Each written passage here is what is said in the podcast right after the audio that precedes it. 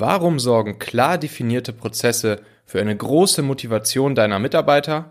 Mit welchen Tricks definierst du Prozesse überhaupt erst klar in deinem Team? Und wie schaffst du Vertrauen in deine Kompetenz und deine Taten als Leader, um deine Leute auch auf deine Seite zu holen, wenn du mal harte Entscheidungen treffen musst? Darum geht's jetzt. Viel Spaß!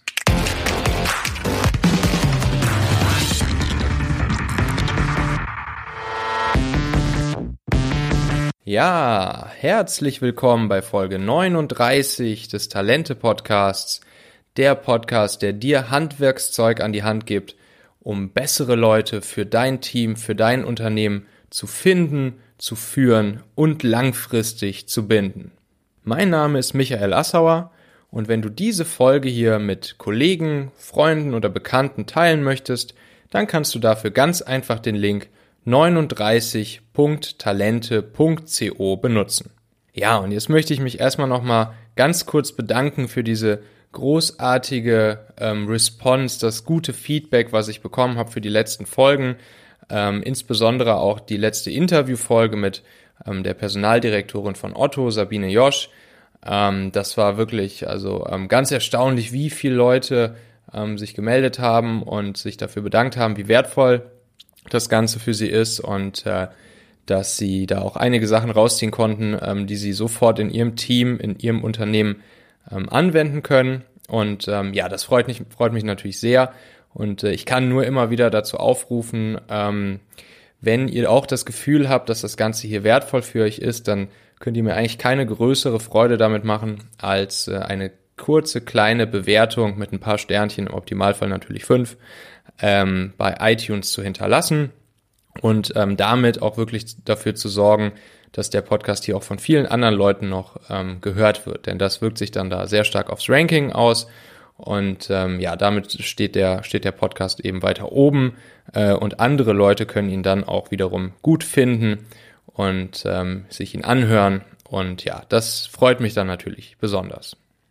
So, heute soll es um das Thema Motivation der Teammitglieder, Motivation der Mitarbeiter durch klar definierte Prozesse gehen.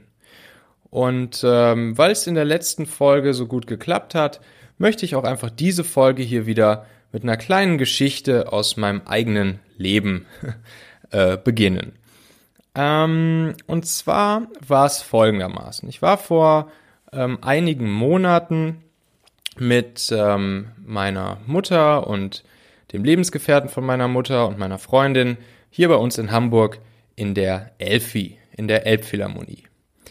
Und da gab es ein schönes, schönes Konzert mit äh, klassischer Musik und ähm, da hat ein Orchester gespielt, ein Kammerorchester.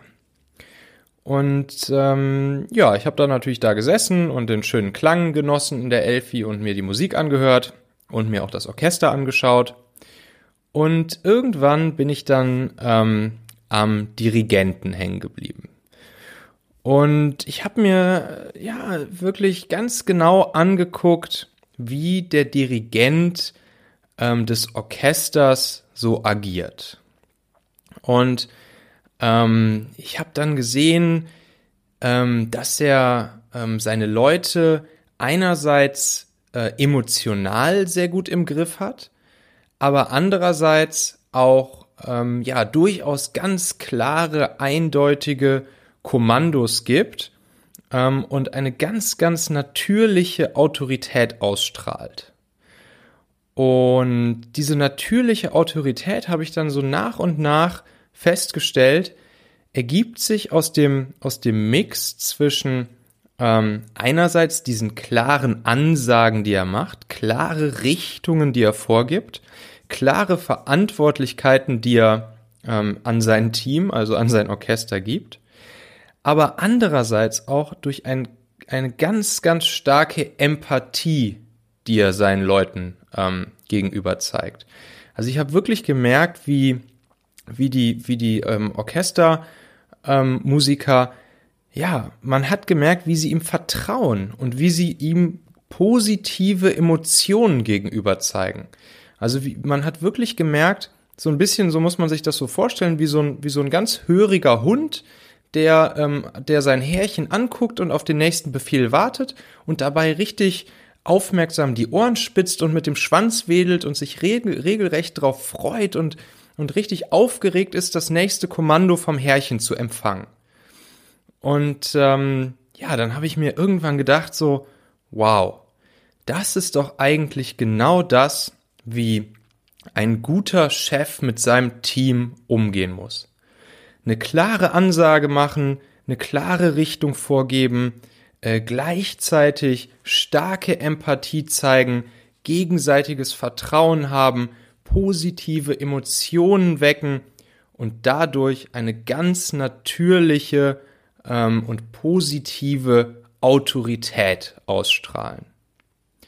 Und dann habe ich mir irgendwann mein Handy gezückt und habe mir einfach so den Satz aufgeschrieben, weil er mir gerade irgendwie in den Sinn kam und ich fand, den, den, das, ich wollte mir diese Situation einfach merken und habe dann den Satz in, mein, in meine äh, Notes-App äh, auf dem Handy geschrieben.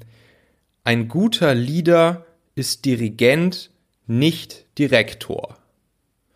Ein guter Leader ist Dirigent und ist nicht Direktor.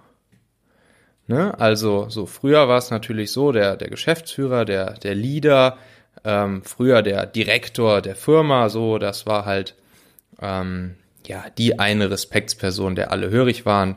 Aber ich glaube, ähm, viele Dinge, die ich gerade aufgezählt habe, die, äh, die, die eben den Dirigenten ausmachen, die hat wahrscheinlich so diese, diese klassische Direktorfigur früher, ähm, ja, in, in vielen Fällen nicht gehabt. Aber dieses Ding, was ich da bei dem Dirigenten gesehen habe, das hat mich wirklich begeistert, weil ich dachte mir, wow, der hat da seinen, seinen Haufen von, weiß ich nicht, 30, 40, 50 Leuten, im Griff durch klare Ansagen, eine klare Richtung, ähm, eine natürliche Autorität und eben auch durch seine Empathie, durch das Vertrauen, durch die positiven Emotionen, die ihm entgegenschlagen. Ein guter Leader ist Dirigent, nicht Direktor. So, was hat das jetzt mit dem Thema unserer, unserer heutigen Folge zu tun? Das ist natürlich schon wahrscheinlich allen klar.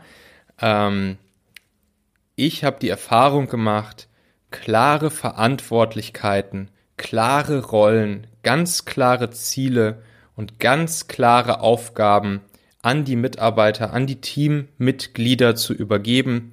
Das führt dazu, dass die Leute motiviert sind und dass die Leute ähm, ja ihren Platz im Orchester, im Team, in der Firma kennen und dadurch auch ähm, motiviert zu Bestleistungen ähm, fähig werden. Wenn jeder Mitarbeiter vom Leader, vom Chef, vom Teamlead, von der Führungskraft die ganz klare Verantwortung für ein bestimmtes Thema übergeben bekommen hat, dann weiß der Mitarbeiter ganz genau, was seine Aufgabe, was seine Rolle, was sein Ziel ist. Und äh, ich habe schon oft erlebt, ähm, dass der Fehler gemacht wurde, dass die Verantwortung für ein bestimmtes Thema äh, mehreren Mitarbeitern gleichzeitig übergeben wurde. Das führt aber dazu, dass sich keiner alleinig verantwort verantwortlich fühlt für das Thema und dass auf der anderen Seite, auch wenn das, wenn das Thema dann schief geht oder das Projekt irgendwie sich verzögert oder qualitativ schlecht ge gemacht wird, ja, dann gibt's natürlich auch keinen, der, äh, der dafür den, den Kopf hinhalten muss und den man dafür auch irgendwie verantwortlich machen kann. Und das wissen natürlich die Leute so. Ja, ja, irgendwie jetzt sind wir hier zu dritt oder zu viert dafür verantwortlich. Ja, die anderen werden es schon irgendwie machen und selbst wenn es nicht klappt, ja gut, was soll mir schon passieren? Wir, wir haben es dann ja zu, zu viert irgendwie verkackt. Ähm, da wird dann, das wird dann schon okay sein. Ja, nee, so geht das halt nicht. Wenn eine Person eine ganz eindeutige Verantwortung für ein Thema hat, dann ist die Person auch motiviert, das Thema gut umzusetzen. Und gleichzeitig weißt du als Führungskraft auch, wen du ansprechen kannst, ähm, was der aktuelle Stand des Themas ist und auch, ähm, wen du am Ende feiern kannst, wenn das Projekt gut abgeschlossen wurde, aber natürlich auch, wen du am Ende ähm, zur Verantwortung ziehen kannst, wenn das Thema schlecht abgeschlossen wurde.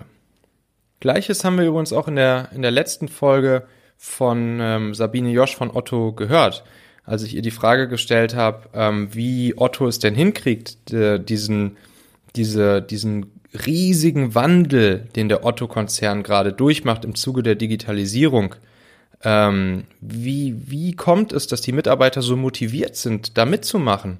Und dass sie nicht, wie es oft in anderen Unternehmen der Fall ist, die einen großen Wandel durchmachen, äh, die Mitarbeiter demotiviert sind und sich dagegen stemmen und eigentlich ja keine Lust darauf haben. Und sie hat auch gesagt, ja, die Mitarbeiter müssen ihre klare Mission kennen. Sie müssen den Sinn in ihrer Aufgabe kennen und sie müssen sich mit ihrer Aufgabe, mit ihrem Teil der Erfüllung der Gesamtmission identifizieren können und natürlich auch mit dem Unternehmen und der Marke ähm, identifizieren können.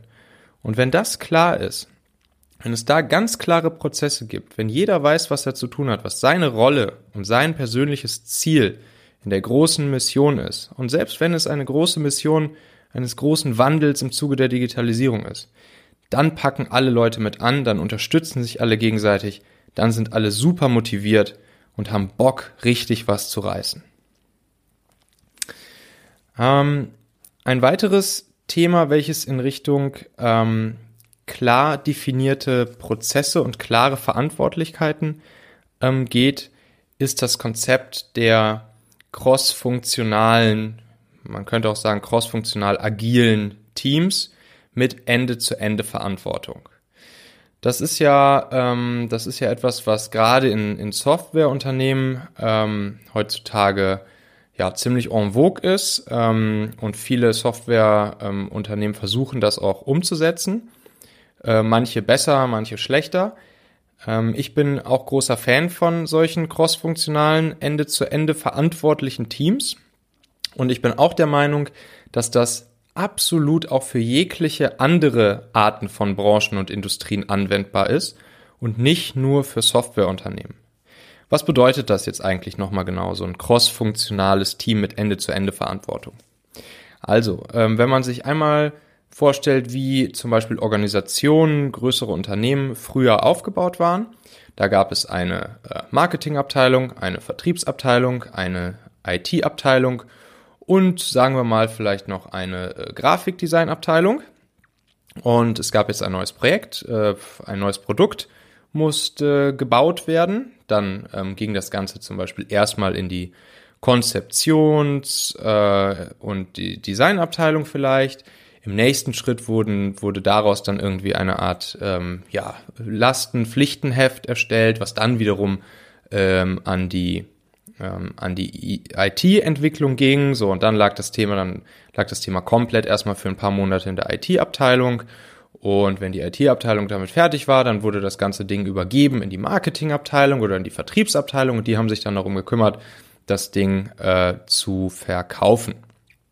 Und ähm, der Unterschied ähm, zu cross-funktionalen Teams mit Ende-zu-Ende-Verantwortung ist, dass der gesamte Prozess von im Prinzip der Konzeption bis am Ende ähm, der Veröffentlichung oder des Shippens, wie man ja auch in der, äh, in der Softwareindustrie sagt, dass das in einem einzigen Team liegt.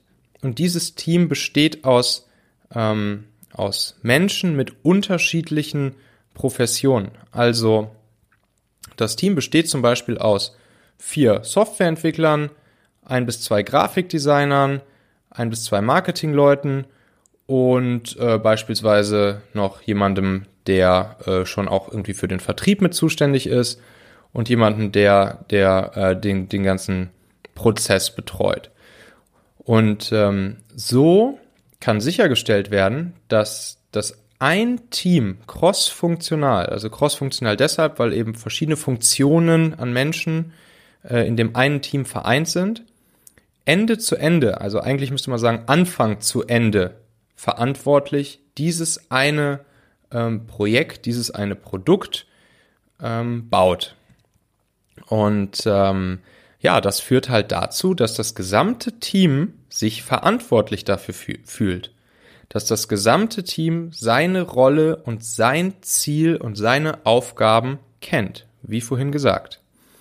Ähm, und das wiederum sorgt dann dafür, dass sich alle im Team untereinander unterstützen, das gemeinsame Ziel zu erreichen. Und dass sich auch jeder verantwortlich fühlt, das gemeinsame Ziel zu erreichen. Also nicht, dass wie früher, wenn jetzt äh, die Designabteilung fertig war mit der Konzeption, dann wurde das Thema abgegeben und keiner der Designer hat sich mehr dafür verantwortlich gefühlt, das Projekt zum Erfolg zu bringen, weil es ja jetzt in der IT-Abteilung liegt. Und die sind ja jetzt zuständig. Nein, in einem crossfunktionalen Team ist das gesamte Team von Anfang bis zum Ende dafür verantwortlich, eine Sache zu stemmen. Und ähm, ja, diese agile Arbeitsweise, end-zu-ende verantwortliche ähm, crossfunktionale Teams, da bin ich sehr, sehr sicher, dass sich das auch sehr gut auf andere ähm, Industrien, Branchen anwenden lässt als Projektmanagement-Tool, welches, wie ähm, der Titel dieser Folge eben ähm, sagt, für eine für ganz klare Verantwortung, Prozesse und ähm, Rollen sorgt und damit für eine große Motivation aller beteiligten Mitarbeiter. Mm, eine andere Möglichkeit ähm, für ganz klare und konsistente Prozesse zu sorgen als Leader ist natürlich klare Ansagen zu machen. Also klare Ansagen zu machen, zu denen man dann auch steht. Die Konsistenz zwischen ähm, Wort und Tat. Das ist die Trustworthiness, über die wir ja auch in der letzten Folge schon ähm, relativ viel gesprochen haben.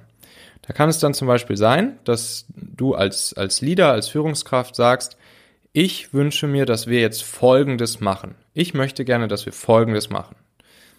Und ähm, dann natürlich soll, soll dein Team auch ähm, seine Argumente einbringen können. Und ähm, oder du fragst direkt einzelne Mitglieder im Team. Ähm, ich möchte, dass wir jetzt Folgendes machen, oder auch ich möchte, dass du jetzt bitte Folgendes machst. Was sind deine Gegenargumente? Also natürlich soll derjenige auch noch die Möglichkeit haben, ähm, ähm, Gegenargumente zu äußern, wenn er jetzt das Gefühl hat, dass das kompletter, äh, kompletter Humbug ist, was ich da von ihm möchte. Aber ganz klare Ansage zu machen, ähm, mit Raum für Feedback natürlich. Ich möchte jetzt bitte, dass du Folgendes machst. Hast du irgendwelche Gegenargumente? Wenn ja, welche? So, wenn es keine guten Gegenargumente gibt, dann wird das eben so gemacht, wie ich das jetzt gerne hätte als Leader. Und wenn es Gegenargumente gibt, dann kann man sich natürlich ähm, darüber unterhalten, was jetzt sinnvoller ist. Auch immer wichtig, ähm, zur Lösungsorientierung zu ermutigen. Also meine Mitarbeiter zum Beispiel wissen auch ganz genau, äh, einfach nur mit einem Problem zu mir kommen ähm, und rumjammern, das, äh, das gibt's eigentlich bei mir nicht. Ich will eigentlich immer zu jedem Problem auch einen Lösungsvorschlag hören. Also ich bin natürlich super offen dafür, ähm, die Probleme meiner Mitarbeiter mir anzuhören und ähm, ich will sie auch lösen. Aber ich frage immer direkt, okay, Problem habe ich verstanden. Hast du einen Lösungsvorschlag? Was ist dein Vorschlag, um das zu lösen? Ähm, und damit motiviere ich meine äh, Mitarbeiter natürlich auch zu unternehmerischem Handel, Handeln.